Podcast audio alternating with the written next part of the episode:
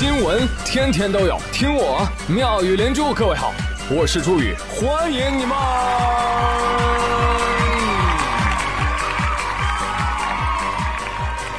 谢谢谢谢谢谢各位的收听啦！不知不觉，中国队二十一金十二银十二铜了，朋友们，在这里还是要感谢他们，他们分别是谁呢？十环把心事沧桑，中国射击就是刚，没有实力你别犟，中国举重全猛将，乒乒乓乓一上手，中国打到没朋友。羽毛球套路多，中国队依旧是大哥。花花世界迷人眼，中国体操实力显。真人不露相，中国剑客没商量。辉煌时刻人人有，中国跳水是永久。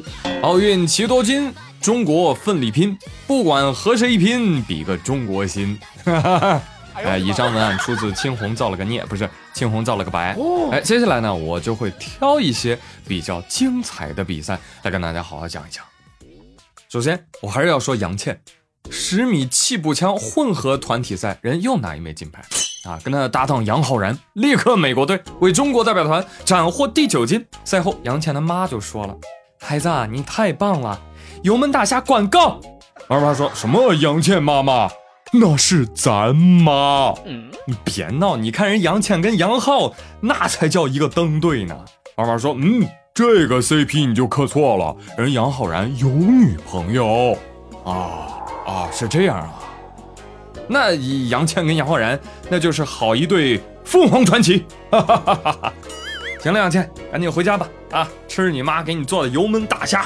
我妈看着这个新闻就微信我说。”孩子，油焖大虾我也管得起，但为什么我没有这么争气的孩子呢？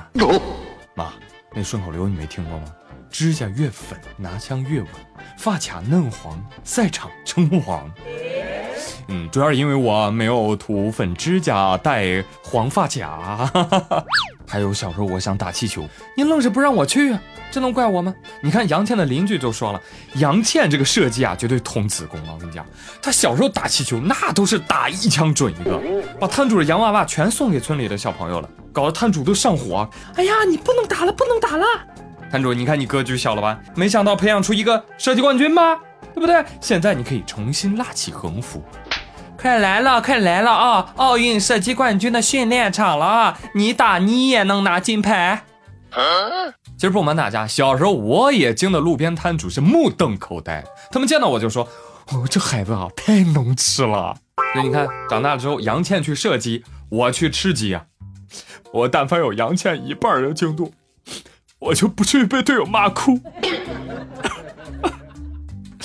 啊，收拾一下心情啊，真的同人不同命啊，朋友们。同样是射击比赛，另外一位中国选手王璐瑶。他在射击十米气步枪无缘决赛之后呢，就在微博上发了一张自拍照啊，并且附上了文字：“各位，抱歉了，很遗憾，我承认我怂了，三年后再见吧。”哎，然而令人意想不到的是，这条微博竟然在短短的几个小时之内遭遇到了意想不到的网暴。说什么都有，大家可以去刷一刷。有网友说：“你怎么能认怂呢？啊，看你的队友杨倩，你看人家。”还有网友批评他说：“输了比赛你不反省，你还在微博上发自拍，你笑话吗？你这个！”网友逼得这二十三岁的小将不得不把自己的微博给删除了，最后还给他们道歉啊！别人骂我，我还要给别人道歉，我的妈呀！你这几个网友怎么那么能啊？哎，你你们赶紧去参加奥运会吧！你问人家有没有十米气键盘比赛啊？没有的话，你可以参加十米键盘气死人比赛。啊，那你们指定都是冠军啊！对那些键盘侠而言，不仅金牌重要，失了金牌的认罪态度更加重要。没了金牌，你还敢自拍？自拍你还敢笑？你还敢穿睡衣？你得哭啊！你得穿球服，你得配上万字的忏悔文，知道吗？得自绝于网民的。如此一来。他们才会露出欣慰的笑容，假惺惺的表示谅解，拍拍你的肩膀表示下不为例啊！打他！我跟你说啊，就这种人，越渺小越喜欢讲大义、放狠话、强按头。我觉得他们这辈子啊都在愤怒啊！地球怎么能不按我的意志转呢？你怎么跟我想象的不一样呢？所以他们气愤，你知道吗？他们气愤，他们暴走啊！他们在网上抱团拉屎啊！啊，希望靠乌合之众的力量证明自己渺小的存在。这就是键盘侠啊，到处骂，哈 哈悲哀呀！生活当中你敢骂一个试试？人家是去奥运会的好不好？不拿金牌也是亚锦赛冠军、全国冠军。网暴他的人，你啊，你最好是行业内公认的第一啊，要不然我能把你骂化了，化的你妈都认不出来你啊？什么？没有行业啊？因为没有找到工作，也不想工作是吗？嗯，对，键盘侠不就是这种人吗？上期节目的时候我就说过啊，我说金牌说多了会让人误以为。夺金是理所当然的事情，那哪能啊啊！我们再努力，最多也只能干掉对手，但是干不掉裁判呐，是不是？被骂惨了的乒乓球混双决赛，大家气昏过去没有？那水谷隼那确实是吹球了，那伊藤美诚他也确实摸桌了，这这这这不应该红牌罚下吗？这个啊，你们日本奥委会定下的规矩自己不遵守啊？老国际驰名双标了，是不是？然后同样的啊，这边输了之后，网上就有人骂刘诗雯啊，刘诗雯自己也觉得特别难受，然后在采访的时候对着镜头道歉。哎，真没必要。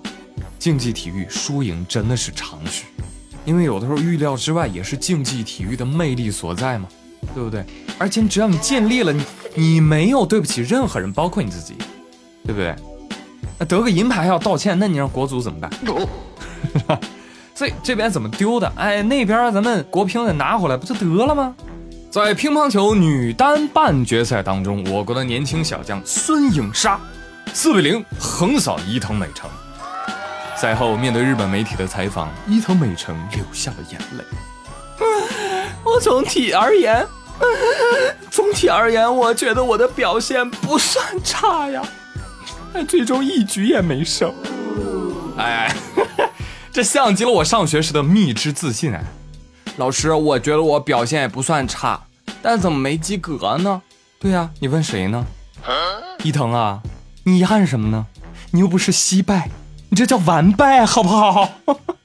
我上去打也会被打零比四，你看咱俩有什么差别？What？啊！而且我听说伊藤美诚的妈妈。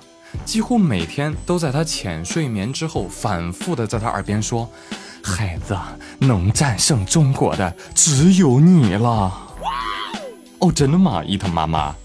我给你念点新闻吧。二零一八德国公开赛，孙颖莎四比三战胜伊藤美诚。二零一九年世乒赛，孙颖莎四比一战胜伊藤美诚。二零一九德国公开赛，孙颖莎四比一战胜伊藤美诚。二零一九年世界杯团体赛，孙颖莎三比二战胜伊藤美诚。二零二零年世界杯，孙颖莎四比二战胜伊藤美诚。二零二一年东京奥运会，孙颖莎四比零战胜伊藤美诚。来，后期老师把这个循环播放一下，放给伊藤听，是吧？他妈怎么给他女儿催眠的，我就怎么给他唤醒。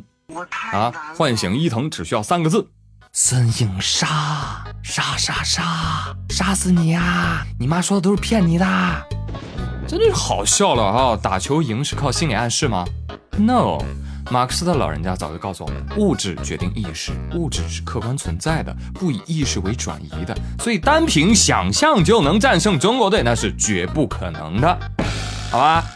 每次望远镜翻来的时候呢，可以看看我们的孙颖莎小姑娘。好不好？用最奶的脸打最凶的球，专治一切幻想，人称人间止疼片。这正是中日两将狭路相逢，连赢八分打懵伊藤。